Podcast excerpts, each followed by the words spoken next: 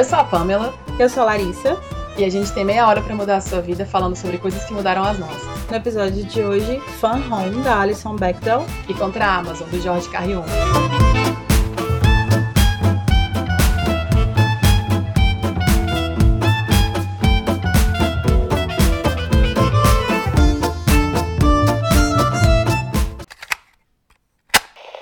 Este podcast contém spoilers das obras mencionadas. Se você não curte spoiler, fica de olho no nosso Instagram que vamos indicar as obras por lá também. Mas se quiser arriscar e ouvir por que essas obras mudaram nossas vidas, segue aqui com a gente. É, o livro que eu escolhi para falar hoje é o Fun Home. É uma autobiografia em quadrinhos da cartunista Alison Bechdel. Ele foi lançado no Brasil em 2007 pela editora Conrad e em 2018 foi republicado pela Todavia. E ele é considerado um livro que reinventou a relação entre a autobiografia e os quadrinhos. A Bechdel começou a chamar atenção depois do, do sucesso das tirinhas Dykes to Watch Out For, produzidas entre 1983 e 2008.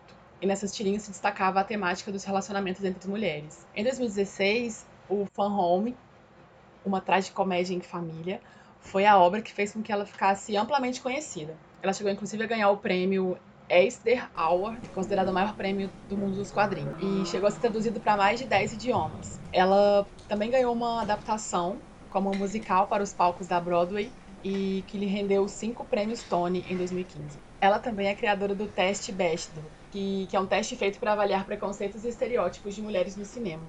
Esse teste propõe três aspectos básicos para considerar a igualdade em uma produção cinematográfica. Eles são ter pelo menos duas mulheres, que conversem entre si sobre algo que não seja um homem.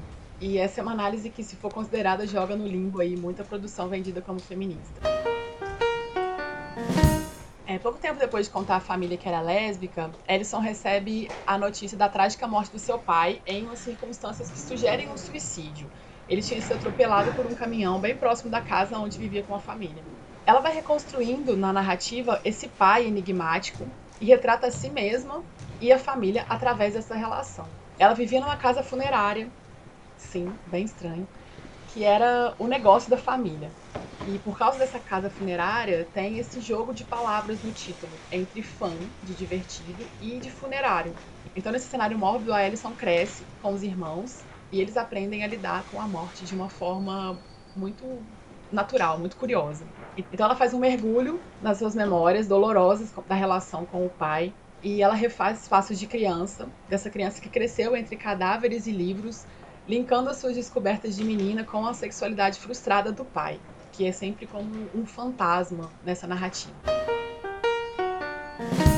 É, o que eu mais gosto nesse livro é a proposta de fazer um retrato da memória através de um elo que passa pela sexualidade. A Alison é uma filha sapatão de um homem frustrado por sua bissexualidade paradoxalmente, tudo que os distancia é também o que os aproxima. É, os laços entre eles são tristes e dolorosos em muitas situações. O pai dela é um pai muito ausente, ela é muito carente de atenção, inclusive atenção da mãe também.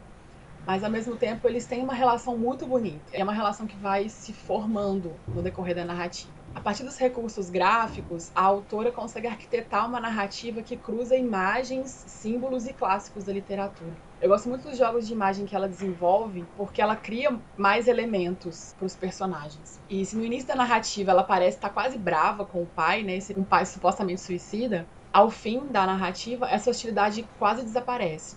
A Alison se debruça muito na figura do pai e por isso mesmo ela faz um retrato cru dele das coisas que, que ela via, expondo quase ao limite a intimidade da sua família. Essa é uma coisa muito curiosa, porque quando eu estava lendo, eu pensei justamente, nossa, essa é uma coisa de quem lê autobiografia, né?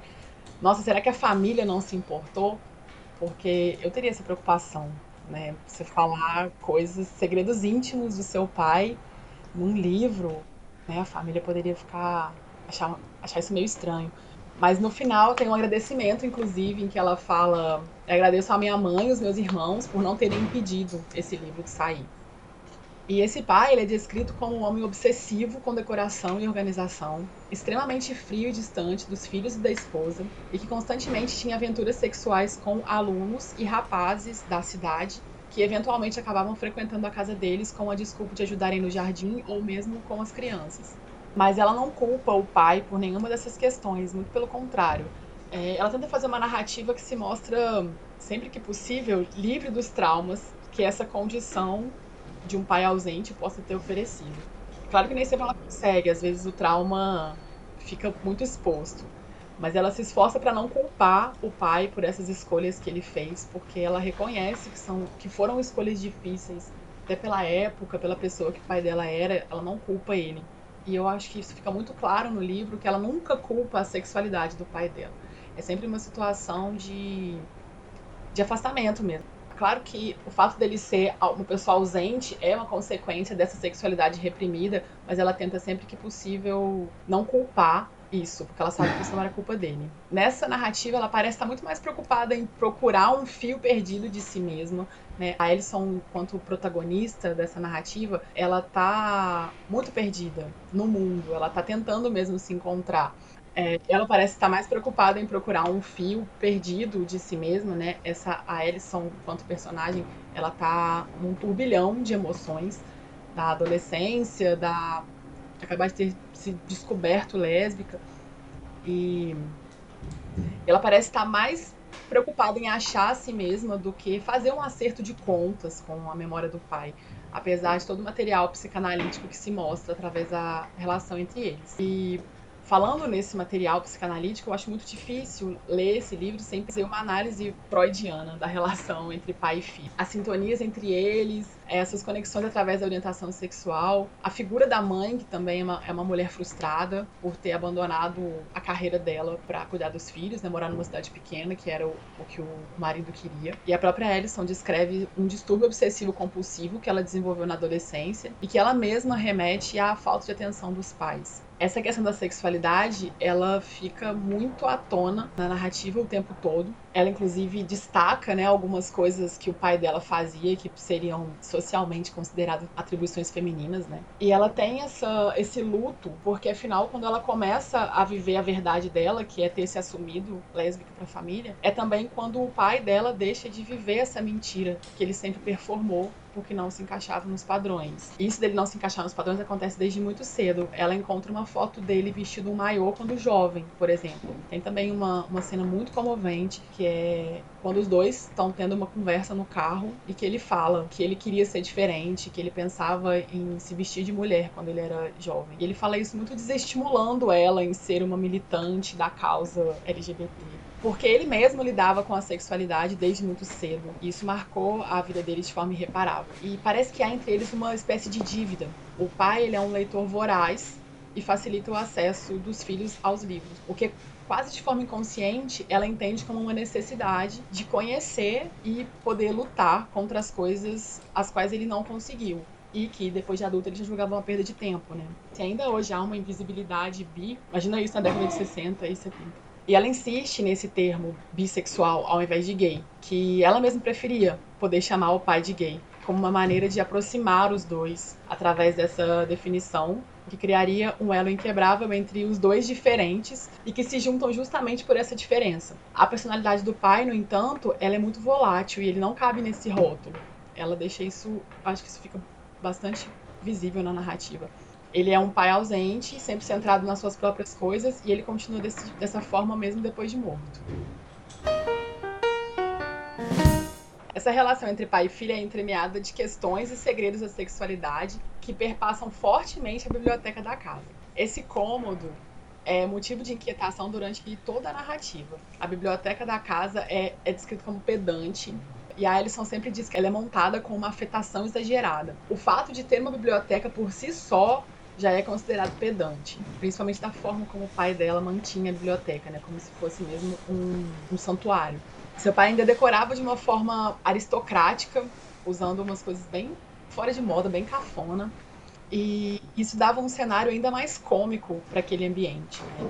E só depois de grande é que ela vai entender como aquilo era, aquele era um espaço de refúgio para o pai ela diz que o pai vivia num limbo entre realidade e a ficção dos livros, separando-os de forma nebulosa, porque o pai vivia uma, uma ficção na vida dele, né? vivia por si só uma, uma história fictícia. E essa relação do pai com os livros ocupa um lugar central na narrativa. Ele é um professor de inglês, viciado em Fitzgerald, e está sempre com a cara enfiada nos livros. E por isso são os livros que estreitam a relação entre os dois. E quando ela vai para a faculdade e começa a ler os clássicos e comentar com o pai, é quando ela se sente mais próxima dele. Porque afinal, ali eles tinham uma coisa em comum, né? O que eles tinham em comum era, era o hábito da leitura, era gostar de ler, gostar de certos autores.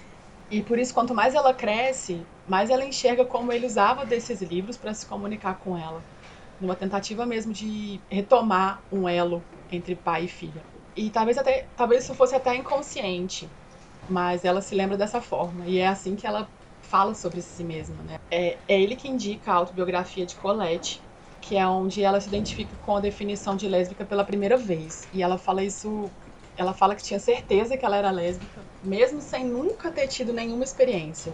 Ela diz que só quando ela leu sobre lésbicas na autobiografia da Colette, ela entendeu que ela era daquele jeito. E a literatura está sempre presente na relação entre eles quando ela é adolescente, mas é esse livro que abre uma espécie de portal entre eles. A partir depois, depois da leitura desse livro, eles começam a falar mais abertamente sobre isso, mesmo que por pouco tempo, né? Já que um pouco depois que ela se assumiu lésbica, o pai dela morreu. E esse papel da literatura ele fica ainda mais claro lá no finalzinho do livro, quando ela participa de um curso sobre Ulisses, do James Joyce, que era o livro preferido do pai dela. Então ela finalmente começa a sua própria odisseia em busca de, da sua identidade é, tem esse espelhamento com a obra do Joyce, que é feito de forma fantástica. Ela consegue atravessar toda a narrativa fazendo comparações com esse livro.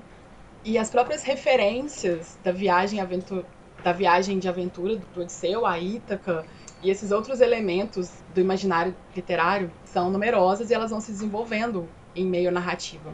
É, afinal, a literatura é um fio de Penélope trançado e destrançado entre Ellison e o pai.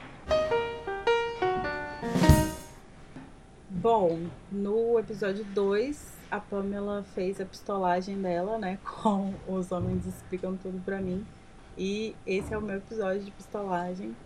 E eu escolhi falar sobre o Contra Amazon, do Jorge Carrion, que não é assim que fala, mas enfim, não sei falar espanhol. É, e é uma coletânea de textos desse escritor, e ele é um crítico cultural espanhol, professor de pós-graduação, etc. E o texto que dá nome a esse livro, ele foi publicado originalmente como manifesto online em 2017, e no Brasil ele chegou é, como um manifesto também, só que publicado na Folha de São Paulo em 2018. E no livro a gente tem acesso ao editor do livro contando como que ele leu esse esse manifesto pela primeira vez, como que isso chamou a atenção dele, porque que ele foi atrás de, de tentar ter os direitos para publicar no Brasil, né? Ele saiu aqui pela editora Elefante, agora em 2020, é, com tradução do Reginaldo Pujol Filho e do Tadeu Breda, que é também editor do livro. E nessa edição tem também um bônus. É, a editora convidou livreiros de diversos lugares do Brasil para contribuírem com textos sobre as suas livrarias e sobre a sua relação com os clientes, com o livro, com o espaço físico que eles cultivam e tal. É bem legal nesse sentido. A edição brasileira do Contra Amazon traz 17 textos que são assinados pelo Jorge Carrion e eles estão presentes na edição original também, incluindo o manifesto, que é contra a Amazon Sete Razões, barra um manifesto, e um postscriptum sobre a situação das livrarias durante a pandemia de Covid-19, que também é assinado pelo autor. Além disso, tem esses textos que eu mencionei, que são assinados por pequenos livreiros e livreiras do país inteiro. E a ideia da editora Elefante, quando convidou esses livreiros para fazer isso era que as críticas é, que o autor faz à Amazon, né, ele enquanto um autor estrangeiro, é, europeu, que tem uma vivência livresca é, muito diferente da nossa, é, que essas críticas fizessem eco também no dia a dia dos brasileiros e brasileiras que estão ali, né, trabalhando com livro, é, felizes relativamente e, e lutando contra o, o, essa ameaça né, da Amazon em pequenos estabelecimentos onde o cliente entra, conversa, senta, passeia pelas, pelas prateleiras, toma um café, é, conversa e tal, e só talvez ele vai no final levar um livro, mas essa não é necessariamente uma regra e nem é sempre esperado que isso aconteça, né? Essa acaba sendo só mais uma parte de uma relação que é muito maior. É, ao contrário de fazer um questionamento moralista sobre a questão da Amazon e apontar o dedo para quem compra ou deixa de comprar lá, o autor se propõe a humanizar os processos do livro e contextualizar os motivos que levam pequenas editoras, livrarias e profissionais do livro de modo geral a repudiar a empresa, né, a Amazon. Eu acho que o primeiro motivo, né, e que é o mais gritante e que acaba tendo assim a ver com a ideia e esse apelo, né, para que não se compre lá, é justamente o que que é a Amazon, né? É, essa empresa surgiu em 95 nos Estados Unidos e ela era basicamente uma garagem. E o fundador, o Jeff Bezos, ele investiu na incapacidade das livrarias de armazenar todos os livros disponíveis no mundo. E aí ele começou a oferecer títulos com base em revenda, né? Então ele vendia por meio de distribuidores sem que ele precisasse ele mesmo ter um depósito gigantesco com tudo que ele vendia. E apesar da Amazon ter se estabelecido como uma vendedora de livros, ela não é e nunca foi uma livraria, né? Ela é na verdade um hipermercado que vende de tudo. E é muito curioso ver que em alguns momentos o o autor fala sobre como a Amazon se apropriou da, do prestígio do mundo do livro e começou por ali, por esse prestígio, para criar essa aura em torno dela, enquanto na verdade o objetivo nunca foi só vender livro, o objetivo era vender outras coisas. A Amazon tem também inúmeras acusações de violação de leis trabalhistas e ela paga pouquíssimo por jornadas absurdamente extensas e tem um, uma questão que eles penalizam os funcionários que saem da produção. Né? Então, é, os funcionários são penalizados para cada minuto que eles passam fora da sala de produção, de separação do estoque e tal. E isso conta até mesmo para quando os funcionários querem ir ao banheiro, o que é, estourou quando um ex-funcionário da Amazon deu uma entrevista falando que uma prática muito comum nos depósitos da Amazon era que os funcionários fizessem xixi em garrafa plástica, para não precisarem sair da sala e serem punidos por isso. Existe também um outro problema na Amazon, que eu acho que talvez seja o mais difícil de lidar, né? Com certeza você que está ouvindo já comprou lá algum livro que estava muito mais barato do que em outras livrarias ou na editora. Às vezes com desconto de 30, 40, tá, até 50%. Eu já comprei. Então, assim, sei que isso realmente acontece. E isso, a princípio, parece ótimo, né? Porque a gente quer comprar o livro, o livro é caro, lá tá barato e tal, então parece que tá ok.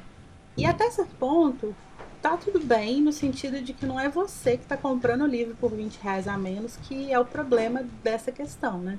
O problema mesmo é que essa prática, ela tem um nome, ela se chama dumping, ela tem uma finalidade muito direta, que é eliminar a concorrência totalmente.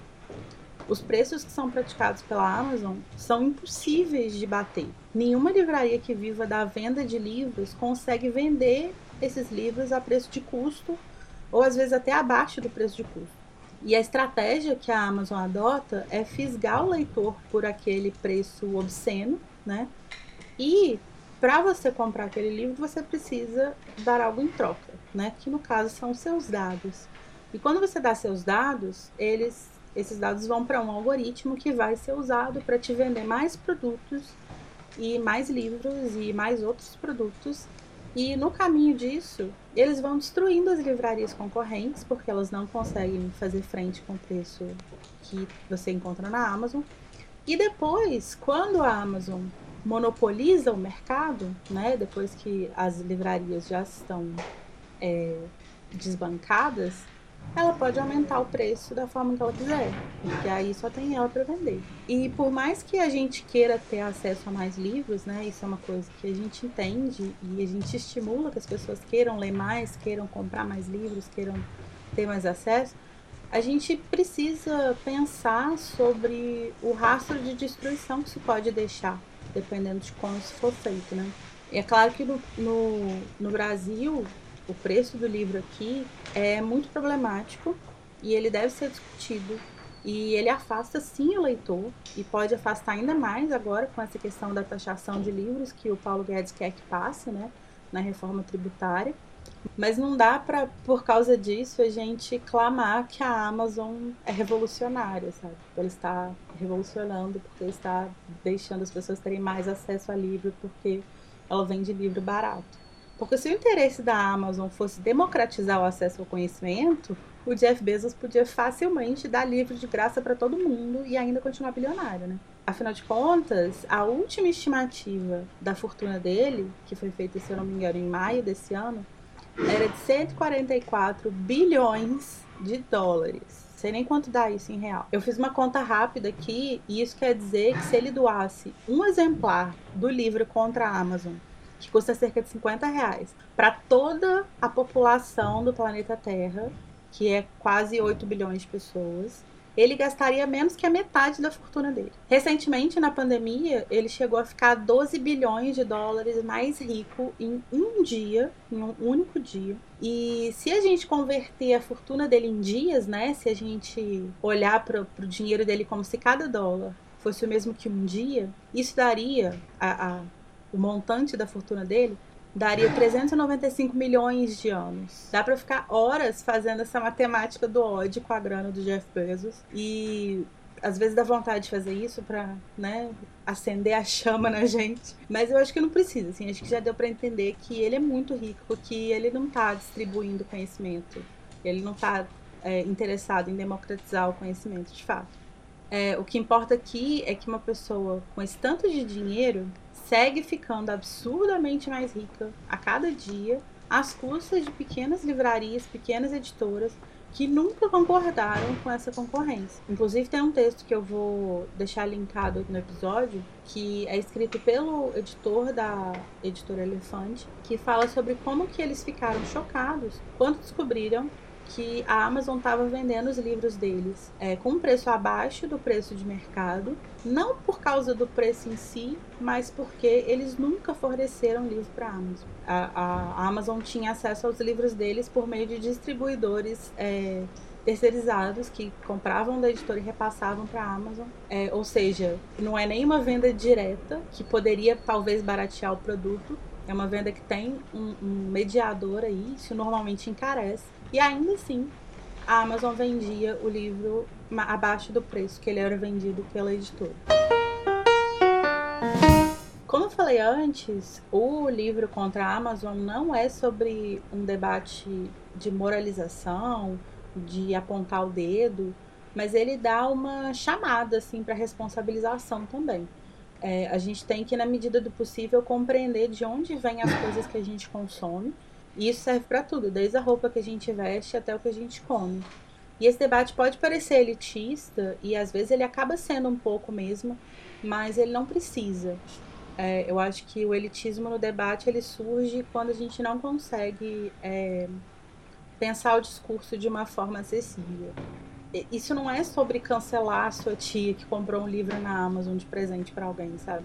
É sobre pensar em como você, que é uma pessoa que tem mais agência nesse sentido, que sabe comprar em outros lugares e que pode às vezes pagar 5 ou 10 reais a mais um livro, é, pode quebrar essa lógica, nem que seja só na sua compra.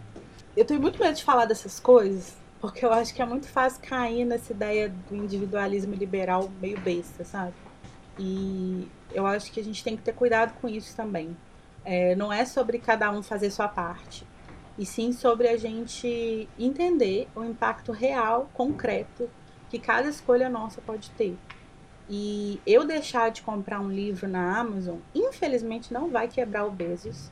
Gostaria, mas não, não vai acontecer. Não vai destruir o capitalismo também, sabe? Não são coisas, não é assim que se fazem as coisas. As coisas não são é, sistemas inteiros não são desmantelados por atitudes individuais.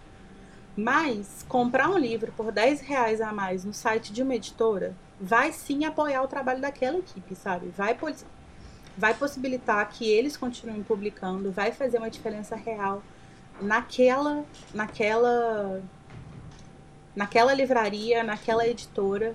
É, então, acho que não é sobre a gente pensar no que que o dinheiro, no que que não dar o nosso dinheiro para a Amazon vai fazer com a Amazon, e sim pensar no que que dar o nosso dinheiro para outras pessoas vai fazer com essas pessoas. E da mesma forma que a gente não pode se contentar com pequenas ações individuais né, e achar que é assim que a gente vai mudar o mundo, também a gente não pode simplesmente gritar: ah, esse problema é estrutural e sentar no sofá e não fazer nada, sabe? Porque enquanto isso, não só a Amazon está crescendo, como a livraria independente lá da sociedade está quebrando. Então, se a gente não consegue desbancar a Amazon boicotando, talvez a gente consiga salvar uma livraria, sabe? E uma livraria, e eu acho que isso é uma das coisas mais interessantes desse livro, é sua humanização das pessoas e do processo do livro. É, uma livraria não é um, só um estabelecimento, sabe? Ela é uma pessoa. É, às vezes é uma família que trabalha com aquilo há muito tempo e tal. E, e às vezes aqueles seus 10 reais que você é, é, enganado no esquema do frete, ah, está mais barato, mas aí tem frete, não sei o quê. Às vezes aqueles 10 reais que você vai gastar ali, que você pode dispor a mais, vai fazer diferença para aquele estabelecimento, sabe? E nesse processo que o livro faz de, de humanizar as livrarias, né? Eu acho que o mais legal é que ele realmente, ele, apesar do título, né? Apesar de ter esse manifesto contra a Amazon, ele não vai focar em falar mal da Amazon, né? Isso, isso é uma parte do texto que obviamente existe, porque ele, é, ele funciona como um manifesto, mas ele vai focar realmente em exaltar as vantagens das livrarias pequenas, do contato com os livreiros e dessas é, pequenas minúcias e, e, questões muito particulares das livrarias físicas, principalmente, dos sebos, né, e dessa da figura do, do livreiro também, que é uma figura que eles exaltam muito no livro que é essa pessoa que comanda a livraria, né, e que, e que você chega lá e você fala, ah, eu li o livro X, e ele vai te dar uma recomendação baseada na vida dele como leitor e não num algoritmo, que é o caso da Amazon, sabe? É, quando a gente está nesse afã de comprar livro, de ler livro, de falar de livro,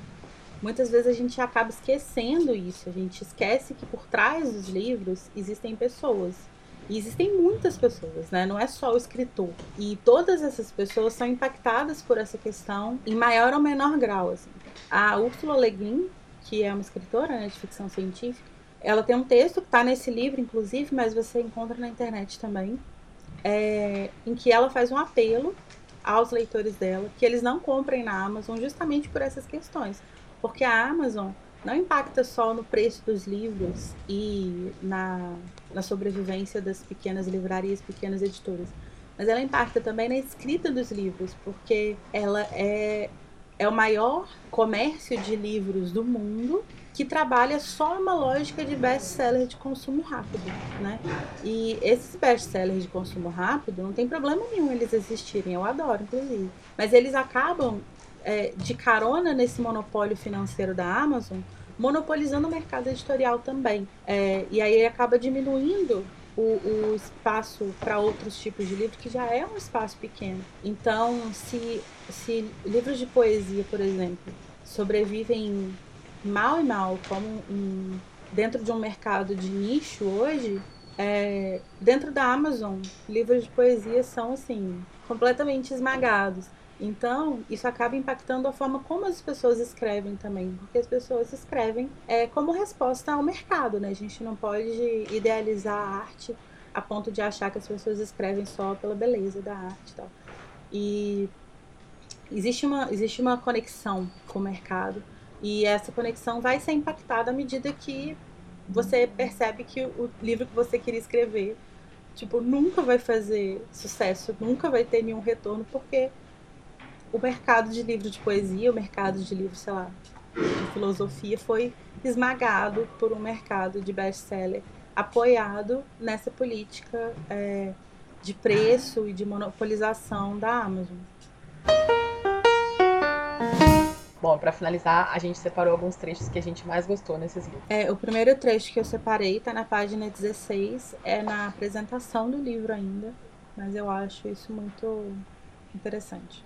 Na Biblioteca Nacional da Argentina, na State Library Victoria de Melbourne, nas Hyundai Card Libraries de Seul, na International Library of Children's Literature de Tóquio ou na maravilhosa Kids Republic de Pequim, extremamente têxtil e tátil, recordei algo ainda mais importante.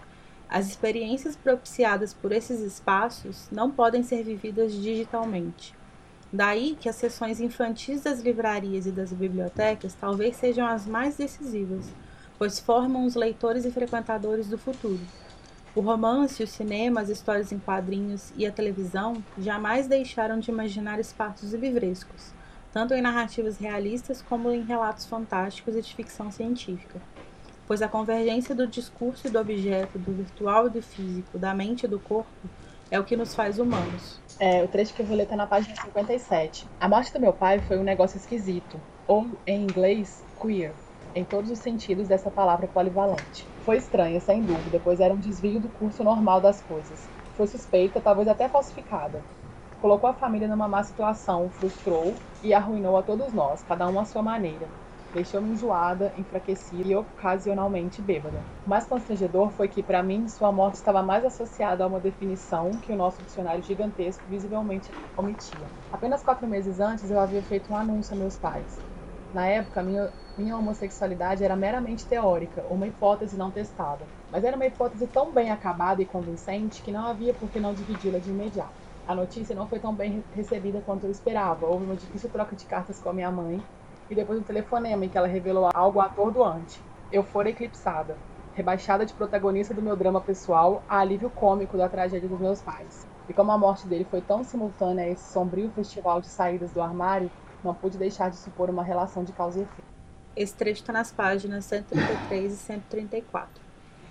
Ler é precisamente isto: acumular na memória e no subconsciente peças de um quebra-cabeça que jamais poderemos completar. Enquanto leitores, cada um de nós estima sua própria biblioteca. Nos alivia e reconforta saber que, para além dessas paredes, existem bibliotecas públicas, municipais, universitárias, nacionais que armazenam milhares de livros, uma imensidão de conhecimento impresso. Mas nossa própria cultura, para além das paredes do crânio, se materializa nas estantes do escritório, da casa, às quais ao longo da vida acrescentamos volumes que lemos ou não, que leremos um dia ou que jamais serão abertos, quem sabe, não importa. O que realmente tem importância para nós é possuí-los, ordená-los, saber que estão ali ao nosso alcance, que podemos tocá-los, folheá-los ou lê-los. Só um trecho ou até o fim, quando nos apeteça. Recorrer a eles como faz o capitão Nemo com sua biblioteca do Nautilus ou os monges que Humberto Eco imaginou noturnos e clandestinos no mosteiro da Baixa Idade Média, labirinto atormentado pela censura e pelo crime. É, esse trecho está na página 100. Logo depois que meu pai morreu, fui olhar uma caixa de fotos e deparei com uma que eu não conhecia. Ela estava fora de foco e sem contraste, mas a pessoa é obviamente Roy, nosso auxiliar de jardinagem, babysitter. Parece ter sido tirada quando eu tinha oito anos, durante umas férias em que Roy acompanhou meu pai, meus irmãos e eu até as praias de Jersey, enquanto minha mãe visitava uma antiga colega de quarto em Nova York. Eu me lembro do quarto do hotel. Meus irmãos e eu dormíamos bem, bem ao lado. O foco difuso confere à foto um caráter etéreo, pictórico. Roy está dourado pela luz marítima da manhã, seu cabelo é uma auréola. A foto é linda, na verdade, estaria eu julgando méritos estéticos se fosse o retrato de uma adolescente de 17 anos por que eu não estou devidamente ultrajada? Talvez eu me identifique demais com a veneração ilícita dele. A foto parece ter captado um vestígio disso, assim como o papel capturou um vestígio de Roy. O retrato estava num envelope em que ele escreveu família à mão, junto de outras fotos da mesma viagem. Nas bordas de todas está impresso agosto de 69.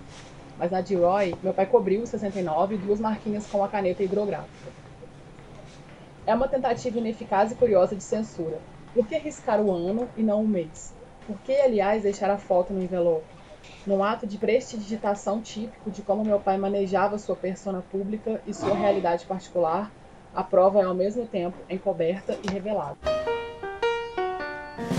para finalizar, a gente vai indicar alguma outra obra que tenha ou não a ver com o tema do episódio. Pamela, o que, você vai indicar hoje? Bom, eu não consigo ler esse livro sem pensar no A Vida Mentirosa dos Adultos, da Helena Ferrante, que inclusive foi o nosso episódio de estreia. Mas eu acho que, que a relação dos filhos com. e a forma como a imagem do pai se dissipa, eu acho que acontece de formas muito interessantes nos dois livros, por isso eu acho que tem um diálogo muito legal entre eles. Então vou indicar esse. E você, Larissa, qual a sua indicação? Eu vou indicar o outro livro do, do Jorge Carrion, que se chama Livrarias, que é um livro meio que, sei lá, acho que eu acho que eu definiria ele como um relato de viagem, assim, que ele fala sobre as diversas livrarias que ele conheceu no mundo. É bem interessante, é, é um olhar bem, assim, afetivo também, sabe, para esses espaços. E ele fala muito sobre literatura, sobre é, livros e contos e poemas que falam sobre, sobre livraria.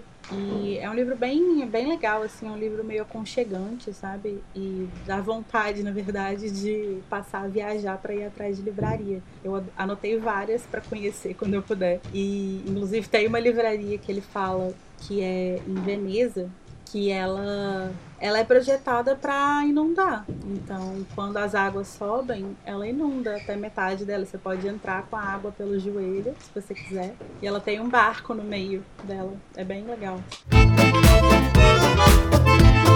Você já segue a gente no Instagram? Procura lá, Meia Hora Cast, e conta pra gente o que achou da conversa do livro, se você já leu. Até o próximo episódio. Tchau!